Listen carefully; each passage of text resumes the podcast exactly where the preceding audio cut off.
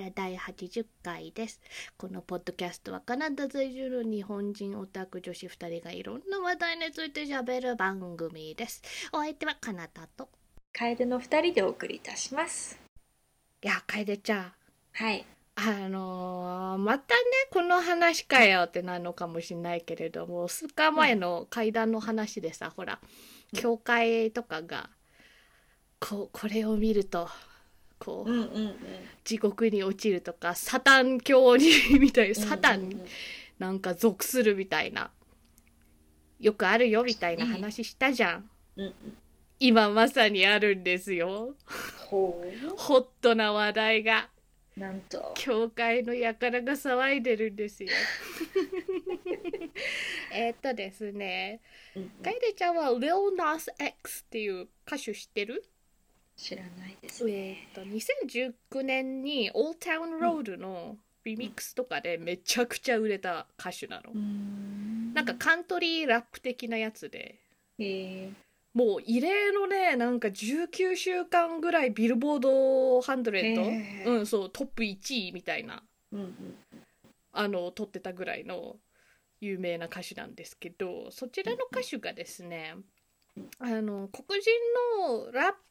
ポップ歌手みたいな感じなんですよね。その人が Lil Nas X っていう名前の人で。その人が Montero かっこ Call Me By Your Name っていう歌を出したんです。でこれがですねこれを見るとこうもう子供は地獄に落ちるしこう魂取られるうんちゃんかんたんって言ってるんですよ。なぜかというとですねこの人ねあの Old Town Road がヒットしは初ヒットみたいなね感じなんだよね。あのその時にはオープンにしてなかったんだけどその後に自分がゲイだっていうのをオープンでカムアウトしてきたわけ。それで今回のこの「モンテロ」っていう曲のミュージックビデオであのめっちゃ長いストリッパーポールが出てきてあのポールダンスの、うんあれをこう伝ってくるくる踊りながら地獄へ落ちるんですよ。それでじその落ちた先の地獄にサタンってか悪魔がね赤い悪魔がなんか玉座に座ってんですよ。でその赤い悪魔もね本人が特殊メイクしてなんかやってるの。こてか登場人物ほぼほ本人だと思う。うん本人がいろんな役をやってるみたい。本落ちた本人がまずラップダンス的なのをしてその悪魔にうんもろ乗っててでその後ももうもうまあほぼやってるんですよ。うん。でもなんかなんか一応ミュージックビデオだからさうんなんかアーティスティックな踊りっぽい感じでねうんだから最初はなんかこう教会の人たちがこいつ悪魔とやってやがるとか言うからうん。それはもう大げさに言ってるだけでって思って見たら あ違いますね。これは本当にやってますわとは思った。そこは大げさではなかった。というわけであの Old Town Road とかが特にあの小学校の子供とかに人気だったんだよね。なんかキャッチーなさ歌だし歌いやすい曲だったんだと思う。なんか知んないけどヒットしてうんだから急にこの教会の人たち人たちはなんか子供たちにこういうものを聞かせようとしてるんだみたいに言ったりして ニュースとかにもなったりして。あのワイドショーとかでも取り上げられたりして、うんうん、聞くのは自由ですよね。そうで別にこの人さあの子供専用の音楽を出してる人ではないんですよ。ポップスターなんてそんなもんじゃん。なんか子供にヒットする曲もあるけれども、なんかセクシーなセクシャルな歌とかも出していいじゃん全然。各ご家庭の子供が聴くかどうかは各ご家庭で決めてもらって。そもそもなんでこういうミュージックビデオを作ったかというとあのもうミュージックビデオの冒頭になんかナレーションが入ってそこでぶっちゃけって言ってるのが自分の本当の側面を隠してこなきゃいけなかったこうそれのせいで阻害されたとかでもここではそういう隠さなくても本当の自分で生きていいんだよみたいなそこがモンテロっていうナレーションで始まるの。つまりそもそも教会とかがゲイの人は地獄へ落ちるんだとか そういうことを言ってるから こういうビデオを作ったのであってあなたたちがそもそも言ってたことを本当に映像化しただけでなんでこんなにギャーギャー騒いでんのかっていう。ねえそもそもあなたたちが教会がこうやってゲイに対して迫害とか差別してこなかったらこのミュージックビデオ生まれてないんですよ多分。で今んとこナンバーワンヒットです。すごい、うん。もう強気でいこうよっていうことですよ。うん。気にせず。自分を表現してそれが1位になるんだったらそれは正しい。そう。逆にさそのはぐれ者にされたってことをゲイの本人がなんかこうやってアートとかに使うとさうんエンパワーメントになったりするじゃん。うんうん私的にはだから YouTube とかでレオナーセックスの曲をストリームして聴くことにより貢献してやろうと 再生数に。なんでみんなも聞いてあげよう。うんはいというわけで今日の本題です。今日の本題は真面目なやつだよ。えーっとですね、なんでこの話題について喋ろうかと思ったのが、まず3月16日のアトランタの事件を日本の皆さんでもさすがにご存知なんじゃないかなとは思います。アトランタの、えー、と3つのスパかっこマッサージ店で、えっと1人の21歳の白人男性が銃を使って8人を銃殺した事件ですね。死亡した8人のうち6人はアジア人女性なんですよ。なんで今日のテーマはやっぱり北オタっていうねうんカナダで日本人女子やってる身としてはあうーんなんていうか見逃せない話題だよなってこう北米においてのアジア人ヘイトとかアジア人女性ヘイトの話を今日はしたいなって思ってます。でねそういう悲惨な事件があったんですよ。それでその白人男性は捕まってて本人曰くセックス中毒のせいでなんかこうこのマッサージ店とかが性的誘惑をしてくるもんだからやったみたいな。レイシストとかそういうヘイトクライムではないみたいな言ったりしてんですよ。嘘だね。言い訳だね。本人気づいてるかどうかは分かんないけどあのこれは別にねだから代わりにこっちを銃撃しろとか襲撃しろって意味じゃないんですけど例えば。アトランタってあのストリップクラブめちゃくちゃ多いんですよ。うん。アメリカの都市の中でも。ベガス並みかベガスよりも多いみたいな可能性はある。ほんとそもうそんだけ盛んな産業でいっぱいお店があるの。そんな街に来てわざわざアジア系マッサージ屋さん選んでそういう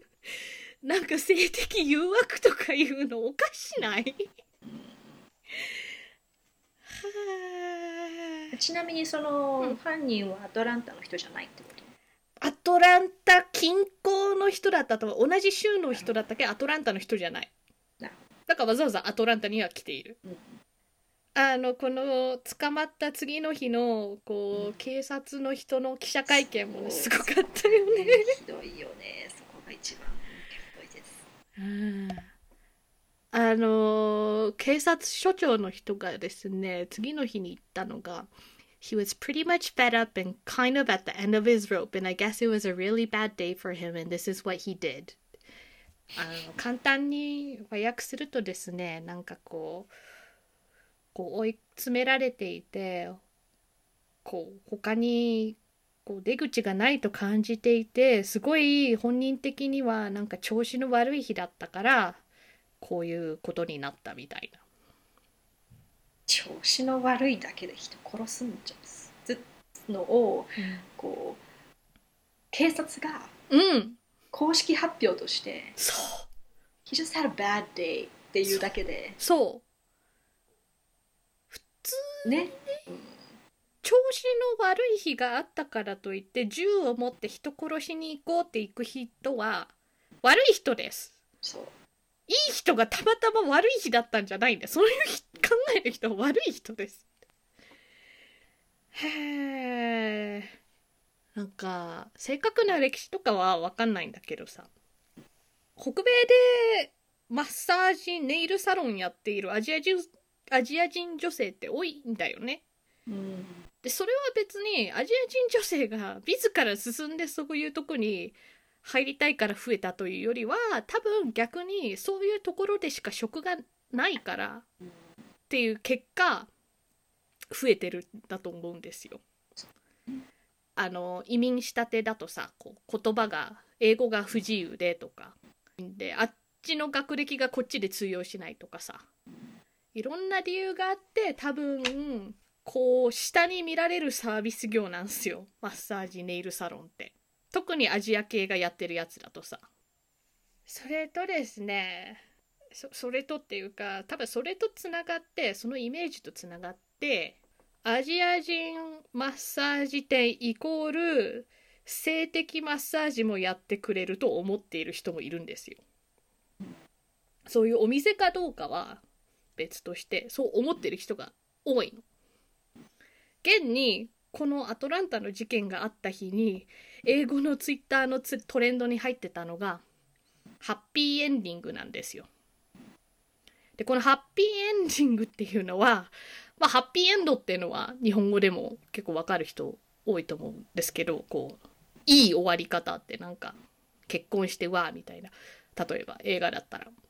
でもこのマッサージ店に関してのハッピーエンディングはそうじゃなくて隠語であのーマッサージ性的なマッサージをしてそのついでに最後にこう手で。抜い抜いてくれる、ね、そうそうそう。あのねだ出すもん出させてあよかったねみたいな。そういう隠語なんですよ。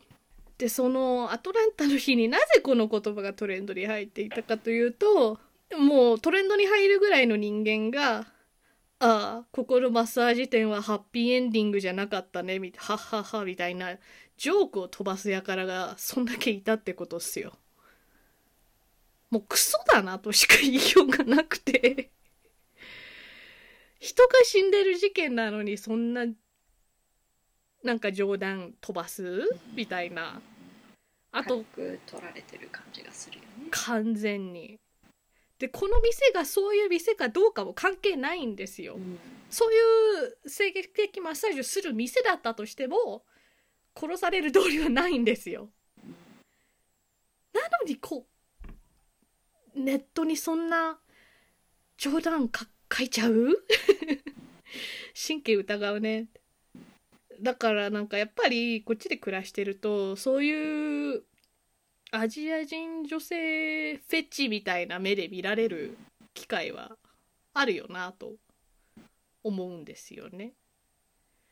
あのメディアとかだったらさやっぱり有名なところだと「マダム・バタフライ」とか有名な、えー、とオペラじゃん。あと「Memoirs of a Geisha」とかもこっちで日本人女性のなんかよくあるイメージとして挙げられる本なんですけどでもこれどっちもね私やっぱ好きじゃないんですよ こう。うん。典型的ななんかこう戦争とか何らかの理由でこう出張に行った白人男性がその現地にいた可憐なアジア人女性と恋仲になってでもなんだかんだ言って置いてく話。でその その悲劇のヒロインかわいそうみたいなそれが儚くて美しいみたいなさそういうイメージが強くてその捨てた男がどんだけクソかっていう話にはならないじゃん。そうですねそもそもそういう捨てる男の人がいなかったらこの話はありえないわけじゃん。あのーイエローフィーバーっていう言葉が英語でありましてでこれはあのーこう正規ではもちろんさ黄熱病のあの英訳としてだからあのちゃんとした使われ方もあるんですけれどもそうじゃなくてこうスラング的な使われ方はアジア人に対してフェチがあるからアジア人ばっかりを狙ってこうあの付き合ったり結婚したりする人主にどっちかつと男性がそういうアジア人女性を狙う人が多いんですよね。だからやっぱり どうなんだろう。楓ちゃんとかどうだった？なんかさやっぱ中高校生ぐらいからさなんかそういう付き合うとかって話出始めたりするじゃん。うんうん。そういう時にやっぱりなんなんとなくこうイエローフィーバーと直接言わなくてもこうアジア系女子友達の間ではああの子はなんかこうアジア人としか付き合わないからちょっとやめといた方がいいよみたいな情報の共有とかそういう男はちょっと気をつけた方がいいよみたいなさ。あのー仲間内での注意喚起が割とあったそののよ。頃は特にそういう話はしなかったけど、うあの大人になってからの出ん会い、とかでうん。一応注意はされたことはある。ああそうそうだよねそう中高生に限ってなくてもう中高生以降ずーっと多分付きまとうんですよこれは。でこう別にねなんか付き合う人全員を疑いたいわけじゃないけれどもさうーんなんかどうなんだろう日本に住んでる人からしたらこれ褒められてるじゃんって思うかもしれないけれどもこっちの、あのーそういう人のイメージはなんかアジア人女性は基本的にこうおとなしい従順清廉みたいなさイメージがあってだから付き合いたいみたいな人が多いんだよね。で確かにその単語一個一個は別にそんな悪いものではないじゃん。えでもそれこそステレオタイプっていうかそれを強要され、ね、あの何求められているっていうふうに考えると、うんうんうんななんだろう。それって私じゃなくてもよくない？そう的な。そうそうそうそう肌の色が先に来たのかなっていうか、うんうんうんうんうん。自分を見見られてない感じがするんだよね。そう完全にそうですだからなんか言いたかったのはさなんか別にステレオタイプってああ何々の人はなんかこうバカだからみたいな悪いことじゃなくてもやっぱり居心地悪いんですよ。ね。うん、女性だからこうとかね。そうそうそそう。そうれもそうなんだよね。だからそう。日本うん前も言った気がするけれども日本のテレビとかで見てると女性に人気とか女性におすすめとかそう。いうこ、ね、こう言葉が出てくると。いやー全員が全員こう趣味に合うわけじゃないしみたいな。そう。気になるわけですよね。もっと単純にさ例えばなんか甘いもの好きの人におすすめとか。それだったらあそ女性も関係なくそう。ね。甘いもの好きな人はパフェ好きだろうなみたいな考うんえはまだわかるんですよ。だからなんか何々の見て判断してこうこうって思われるのってやっぱなんかイラつくっていうか腹立つっていうか居心地悪いみたいな。でもなんかそこで注意するほどじゃなかったりもするんだよなうん。みたいな。なんか相手によっては。面倒くせえみたいなのも勝ったりして流しちゃうこともあったりするんですけど。でちょっとアジア人女性のなんか話もしてたけどももっと大まかななんかこうアジア人に対しての偏見とかヘイトの話もするとねあのでこう日本人限定にしてもね話はわんさかあるんすけど。あアジア人なんかまあそれでねまた中国人韓国人とかベトナム人とか分けたらもうほんとキリがないんですけどここは北オタなんで日本に限定しようかなと思うんですけどもあの近年であったやっぱりそういう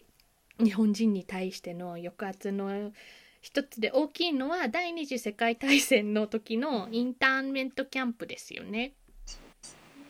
インターンメントキャンプって収容施設って合ってるよね多分。多分だからさほらやっぱドイツイタリア日本対北米ヨーロッパとかみたいな感じだったじゃないですか。だからカナダだけじゃなくアメリカでもあったことなんですけれどもそこに当時住んでいたあの日系の人アメリカとかカナダ生まれの日系の人でもこういう収容施設に入れられたんすよ。うん、でほんと収容施設だからね。強制労働とかありのみたいな。その第二次世界大戦でもさやっぱり今生きている私たちでも例えばおじいちゃんがなんかそういう人に殺されたみたいな可能性とかあるじゃん。なんかそういう意味でも地続き例えば真珠湾の話になるとそういう アンチジャパンななんか気持ちがおっぴらに出ちゃう人とかも「お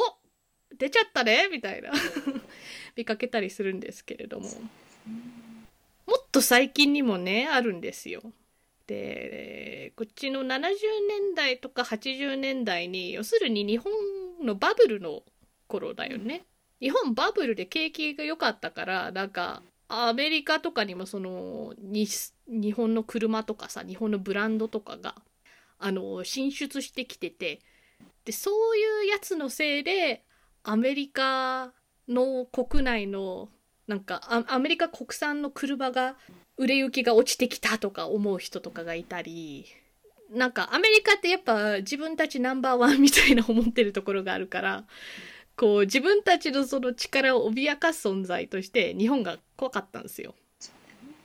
だから本当割と70年代80年代の例えばアクション映画とか見ると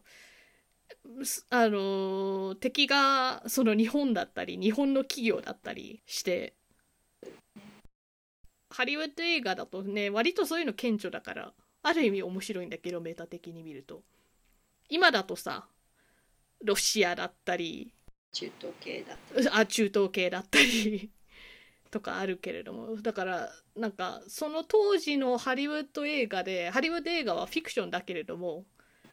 映画の中で何どういう敵が流行ってるかとか見るとその当時の政治とか、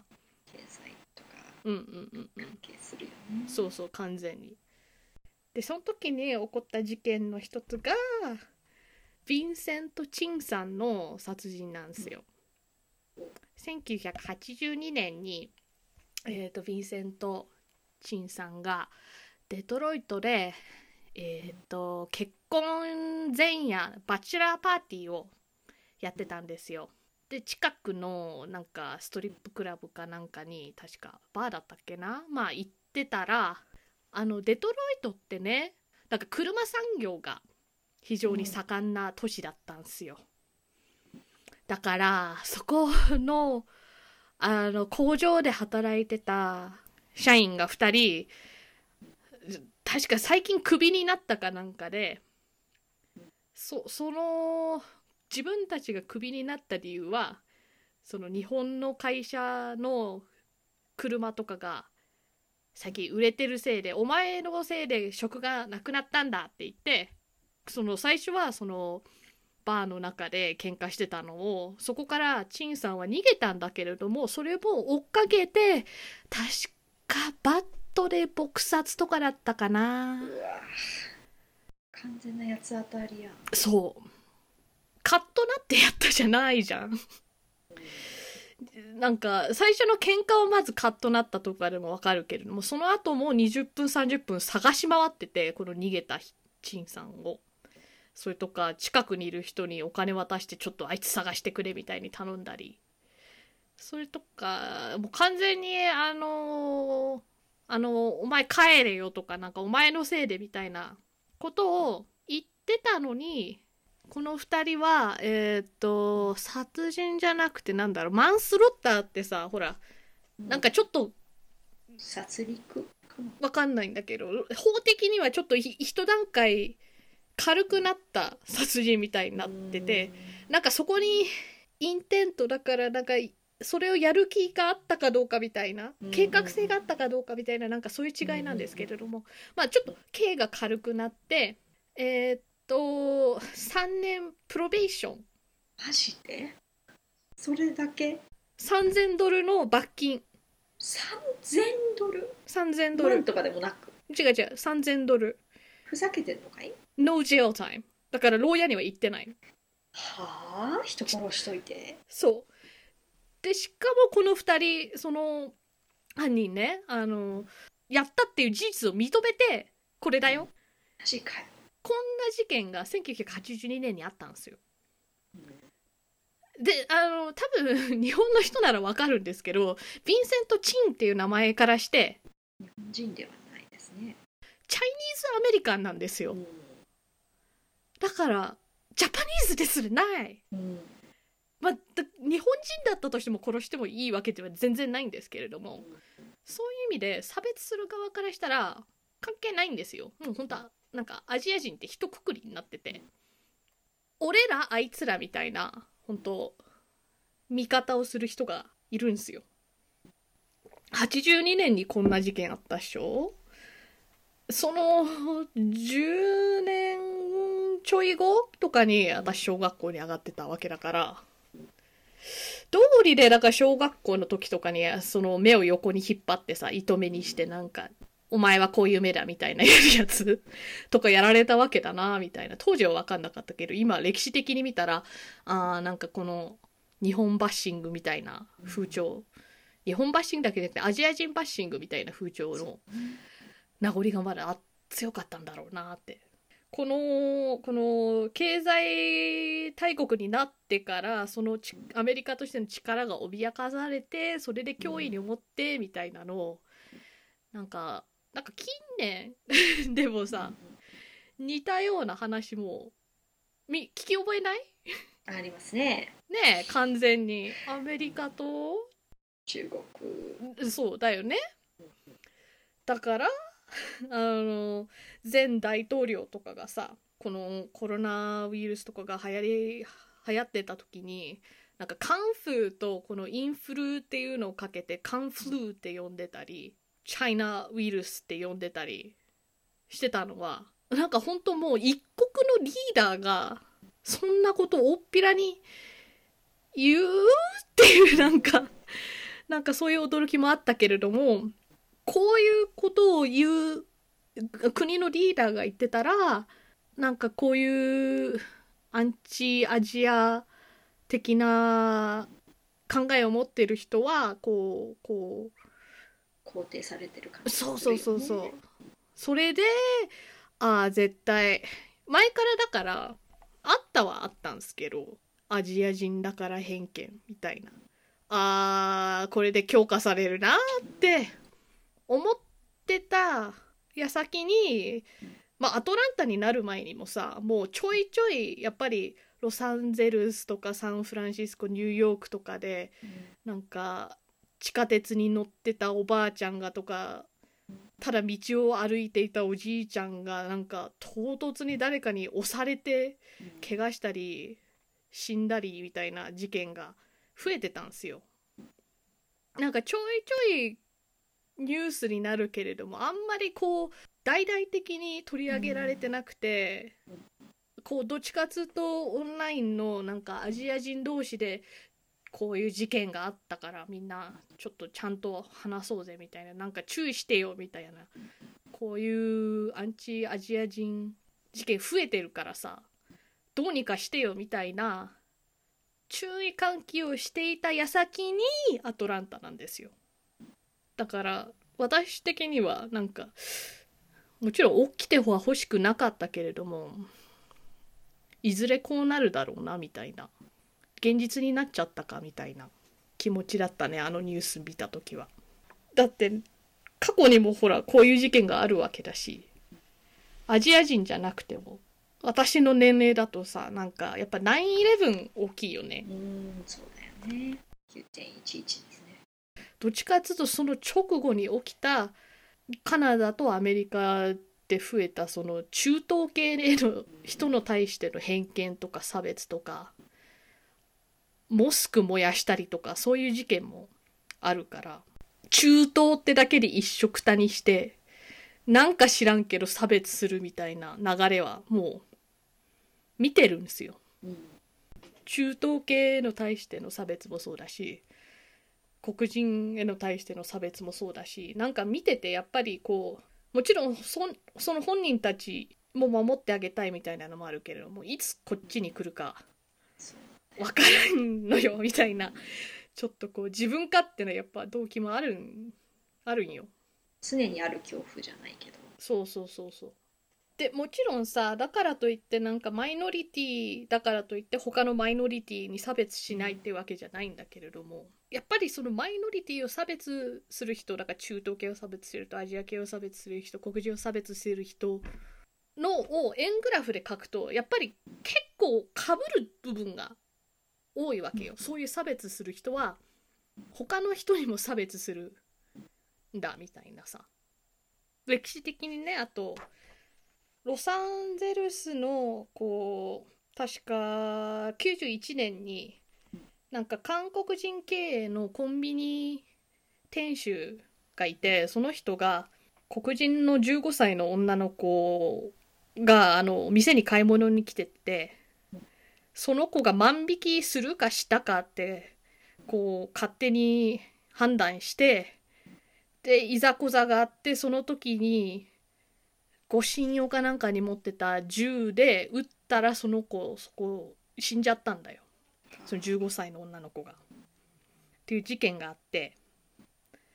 でやっぱ当時ねその確か黒人が主に住んでるような貧困街に最近韓国人移民が増えてきたみたいなだからあいつらが俺らの職を取っていくみたいなさ考えとかもあって対立もうほぼしてたようなところにこういう事件があってでさらにその溝が深まっちゃった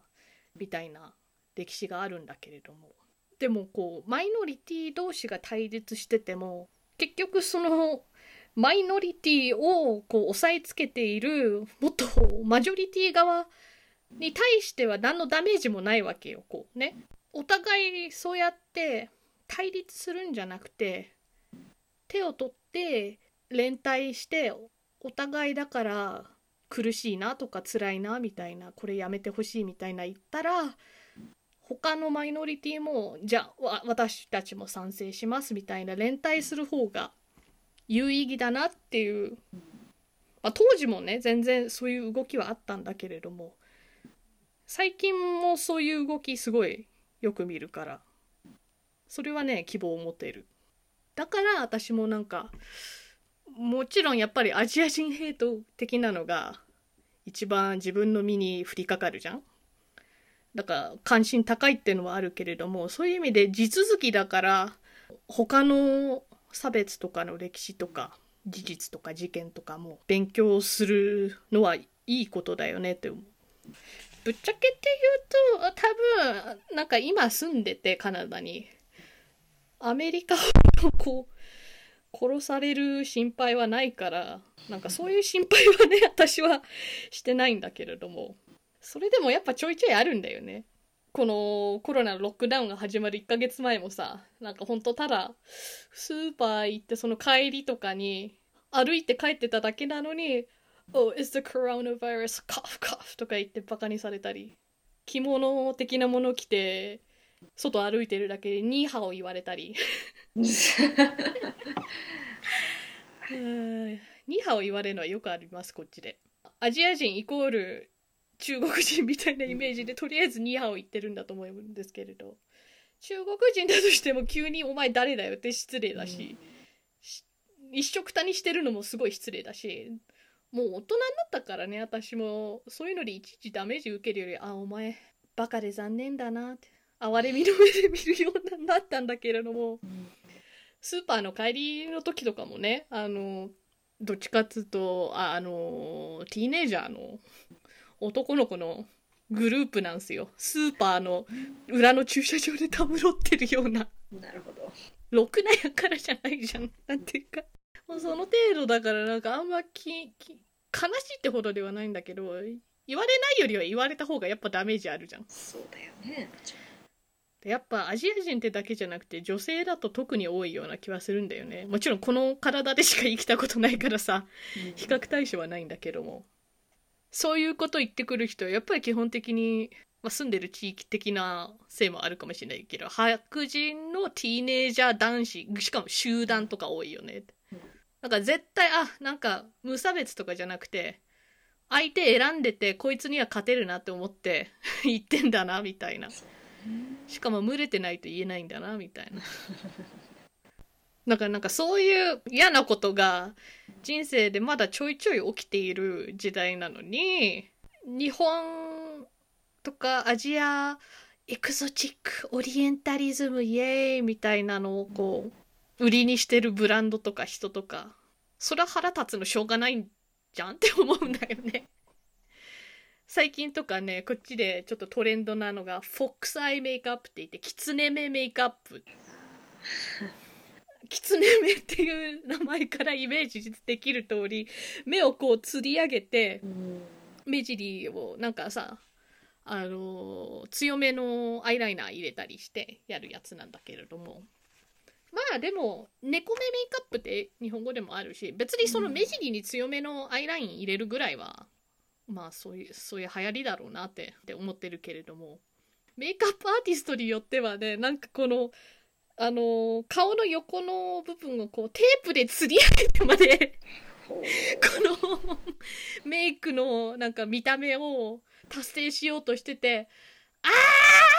ー！なんかほら小学校の時にやられたやっぱさあれを彷彿とされるするじゃうんん。その目を吊り上げるっていうやつは。でそれをこう今の流行りこれがトレンドみたいに言われてもこうなんか最初に言ってた Lil Nas X のさなんか本人がそういう嫌なことをこうなんだろう芸術とか何かに消化してエンパワーメントになるっていうのはわかるの。でもそれをこうやってた側の白人側の人とかがそういうのやっててかっこいいみたいに言うと腹立つの。やっぱメイクアップブランドだとお金儲けにつながるわけじゃん。それもねもうこうあまりにも見すぎて慣れちゃってる感もあるんだけれども。スーパードライっていうさブランドあるじゃんこっちの。あこっちのじゃないや。あれイギリスのだ。イギリス。あのスーパードライ極度乾燥しなさいって書いてあるやつ。なんかその英語のロゴの下にさ日本語がバリバリ書いてあるから割と日本のブランドだと思い込んでる人も多くて買っててでしかも絶対そう思わせるようにデザインしてるじゃん。Google 翻訳を通したような 文章が書かれているやつなんですよ。日本語知ってる日本人から見たらダッサーって思ってなんか変な日本語書いてあると思って買わないんだけれどもあれが今ちょっと廃れたからどうなのかな？なんかすごい流行ってる時期とかあってそれで知ったんだけど。なんか着てる側もこのここの日本語がどんだけ本物かとかそういうのは関係なくなんとなくでもかっこいいって消費するんだなって思って。まあ自分もやっちゃうんだけどそういうの。あーなんかうんき傷つくってほどでもないんだけど私その件に関しては。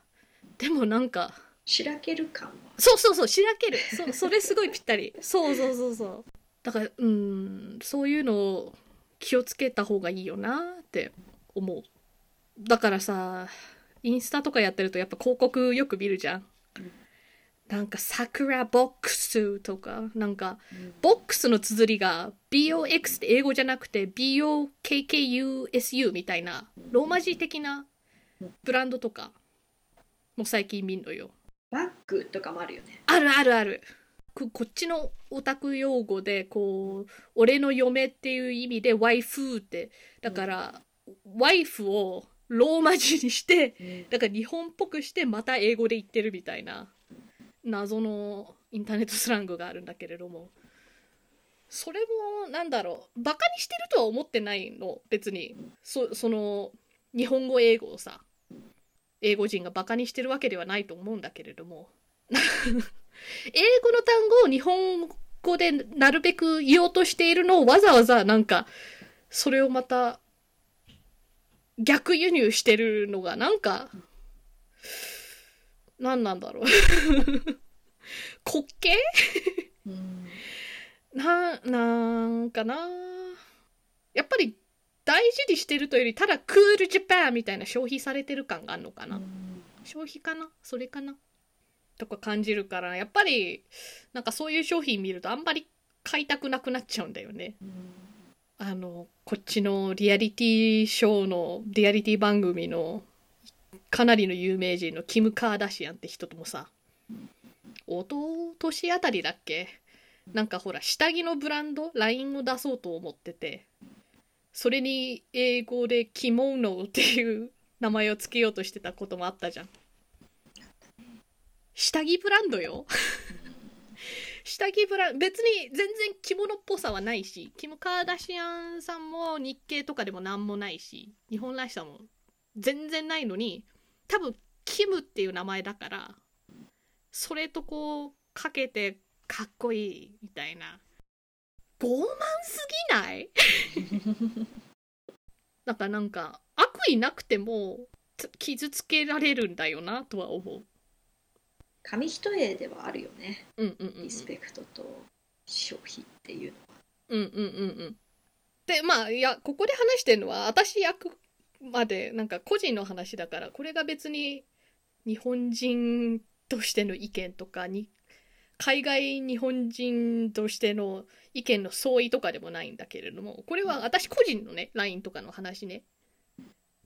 でキム・カーダシアンがそうやって着物って名前を使うのはダメじゃん。対して着物というよりはただのローブなのに着物ローブっていう名前をつけて売り出すお店とか多いんだよね。なんとなくアジアっぽいプリントのなんか正確には中国っぽいのか日本っぽいのか韓国っぽいのかとかどこってちょっとわかんないんだけどなんとなくちああのアジアっぽいプリントのなんか大体シルクのすごい軽いペロペロした感じのローブを着物ローブとして売ってたりして。でも着物ってその着物自体だけじゃなくてさなんかその着方もだいぶ大切じゃんある意味、うん。あの着付けがね。着付けありきであの着物っていう形になってるようなもんで。だからただ羽織るだけのものなのに着物って名前つけるのは羽織ももちろん着物の一部なんだけれどもなんか違うかない？みたいなやっぱりこう正確に本当にリスペクト持って使ってるみたいな。だからなんかあんまり私もそういうただのローブって呼べばいいのにって思うんだよね。どっちかっつうとそのローブ自体が悪いというよりさ。取られてる感が。ああそうそうそうそう。感じはするよねそのなんかその言葉がそう定着したら私たちの着物はどう見られるのっていう。そうそうそうそう。着物を着るという行為をとってもなんかちょっと個人的には複雑なんだよね。京都とかさなんか日本の観光地とかで着物を着付けしてなんか一日遊べるみたいなのは私もすごいいいことだと思うの。その土地に行ってさそのその道の人たちがやっぱりやってるわけだからこういうサービスって。そそういう人が提供しているサービスを使ってあの観光の一環として楽しむのは私は好きなんだけどもなんかその同じサービスを海外でやるときにやる場合はなんか場所を選ばないとちょっと同意できないんだよね。だから日本のカルチャーイベントとか何らかの日本文化的な文脈だったら全然ありだと思うの。ただ例えばだよ誰かがティーネイジャーの子が卒業式ででこっちプロムみたいなさなんかドレスを着て綺麗におめかししていくみたいな、まあ、コロナはでちょっとキャンセルになってるけれどもそれ以前はあったわけじゃん。そこで全然日系じゃない人が着物綺麗だからって言って着ていかれたらなんか複雑なんだよね。いや綺麗って言われてるしみたいな。わかるんだけれども。うんうん。やっぱりさっきも言ったようななんかこちとらアジア人とか日本人だからといって言われた嫌なことを体験なだからとな嫌なことを体験していないのにそのいいとこだけ取りされてるみたいな。消費されてるって感じなのかなやっぱりこれも。だからといって別にね悪いことを体験しないとこう真のアジア人じゃないとか思ってるわけではないんだけれどもね。やっ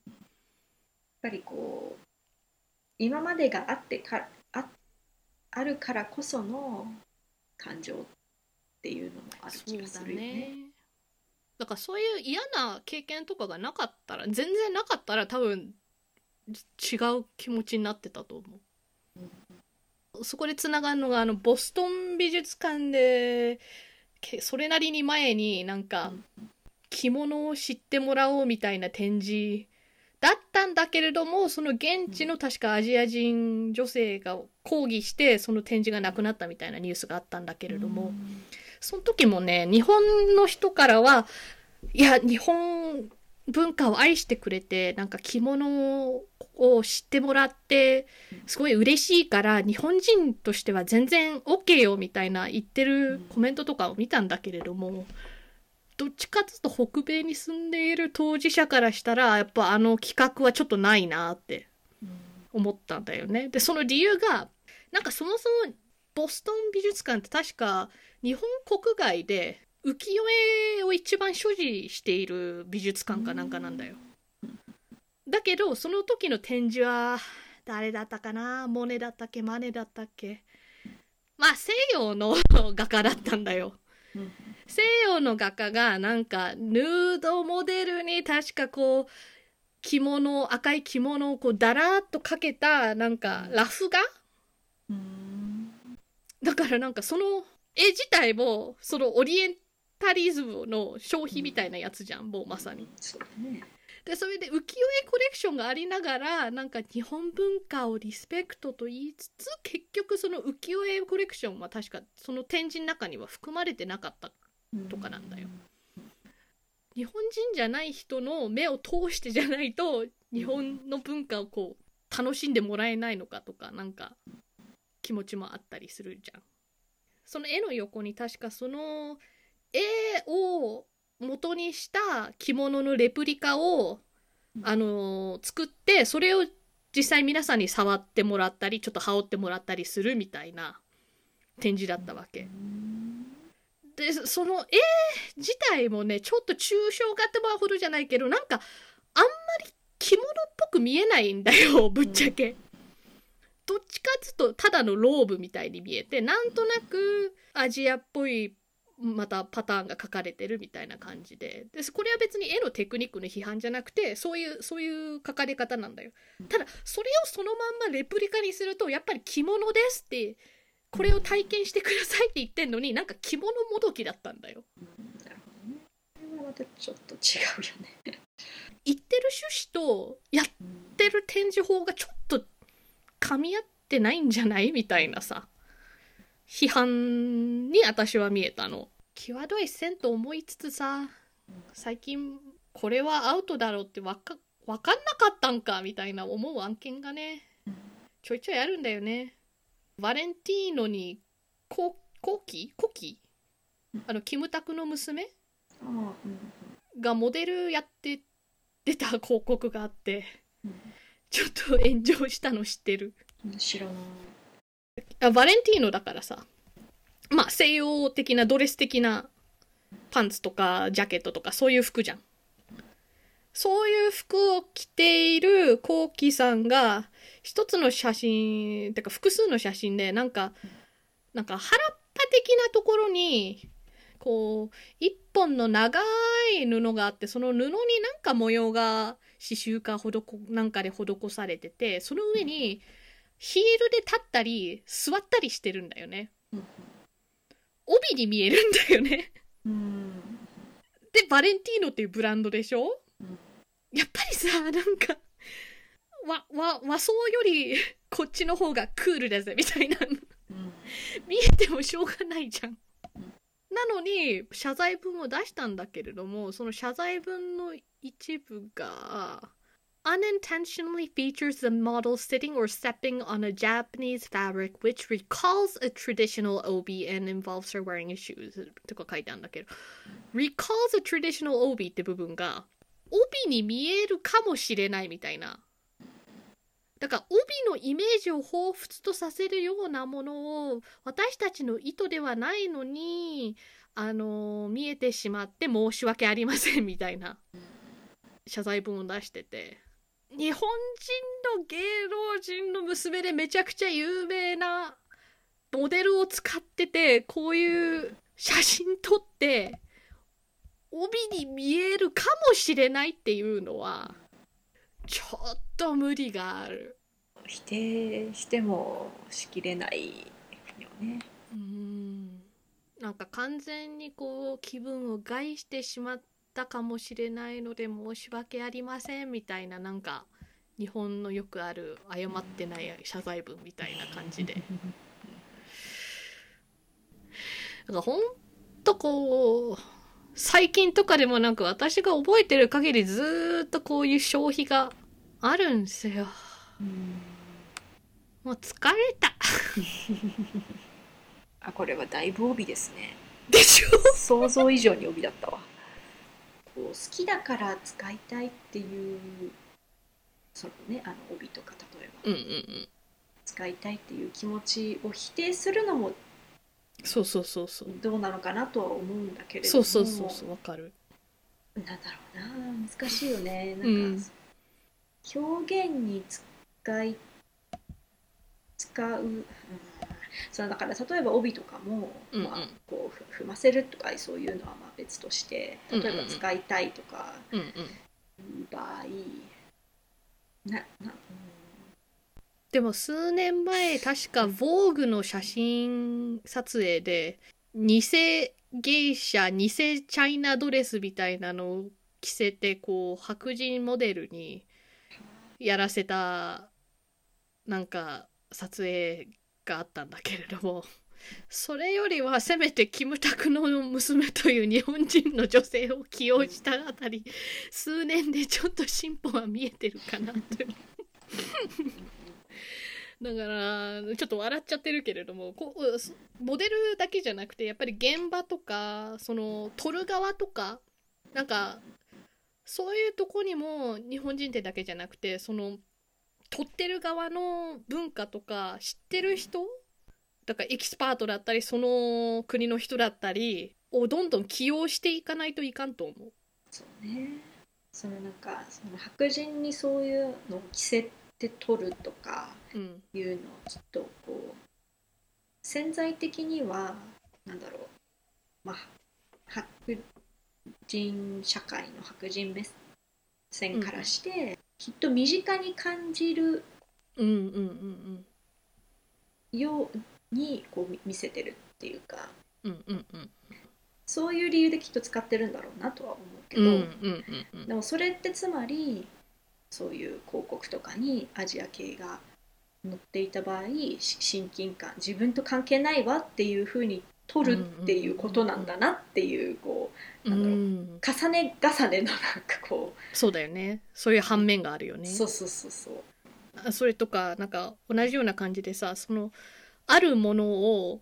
洋服なりなんか音楽の形態なり何でもいいんだけどそういうものを一回白人がやらないとかっこよくないみたいな感じもあると思うんだよ着物を白人に着せるとかなんかそういうのもあるけれどもラップなんかも顕著に割とそういうのが出てると思って。黒人発祥のやっぱ音楽文化じゃんラップって。完全に。なのにメインストリームに来た大きい理由はエミネムだと思うんだよね。そうだね。エミネムは白人なんですよね。他の人がやってるとなんかダサいとかかっこ悪いとか思われているものが白人がやると一気にその市民権を得るみたいな現象があって結局だからその元の文化を生み出した人が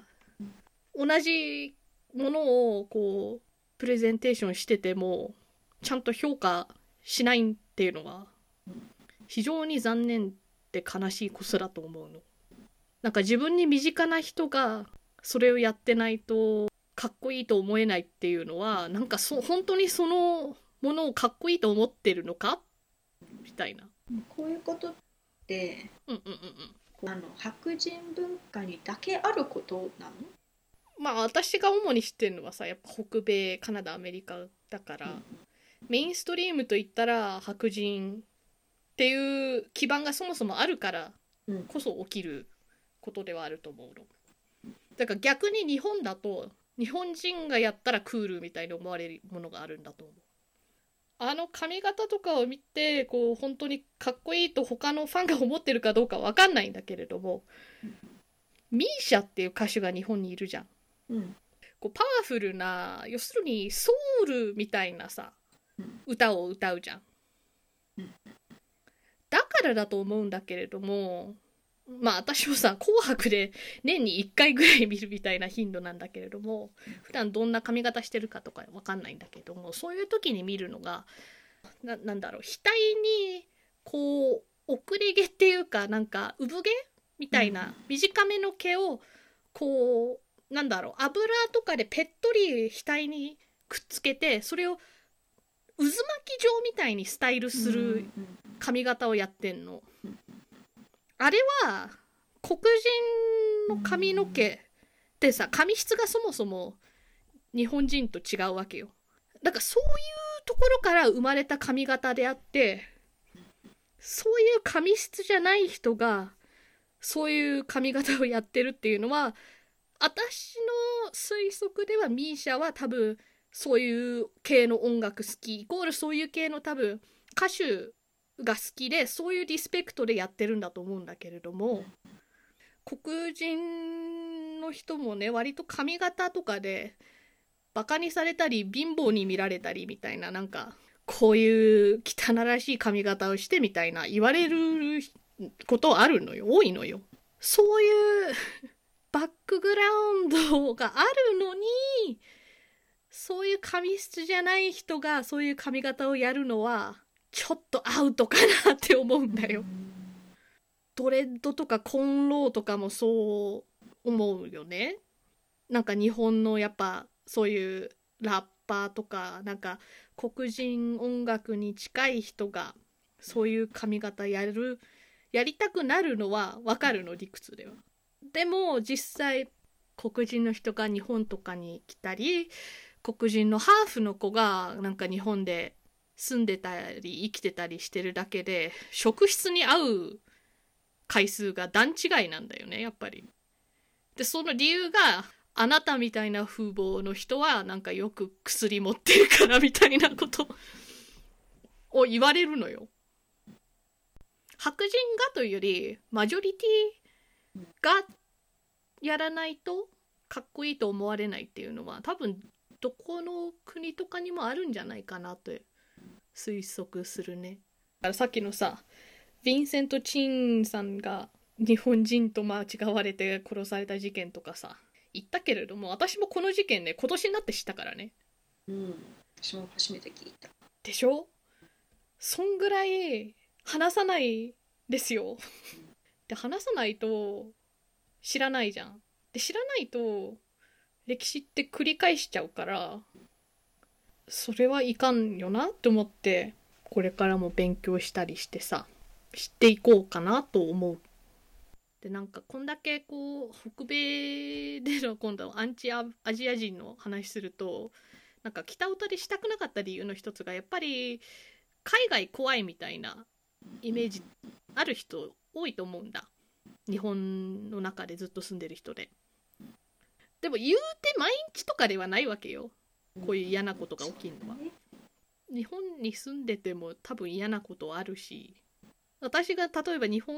生まれなってたとしても違う理由でいじめられてた可能性とかも全然あるわけじゃん。日本に生まれてたらね日本人だからという理由ではいじめられないけれども例えば漫画好きのオタクだからとかメガネしてるからとかどこに住んでてもとしょうもない何の理由もなく仲間外れにされる可能性はあるんよ。なんか今回もさ白人って一括りにしてたとこ多いと思うんだけれども同じ白人といえどもさ歴史上例えばユダヤ人が差別されたこともあったしアメリカとかにもイタリア人白人じゃない時期があったんですよ。それとか、えー、とアイルランド人とかもアジア人と比べたらやっぱりアイルランド人とかの方が白人じゃん。だから他の別のものが来たらもうそのグループに入るってことはあるけれどもなんかそもそも仲間外れにしなければもっと幸せなのになってもっと生きるの楽なのになって思うから逆にこう仲間外れにされた経験があるからこそ仲間外れにすることがどんだけナンセンスなのか知れたからよかったなとは思う。自分の中で歴史を繰り返さないようにね。うんうんうんうん。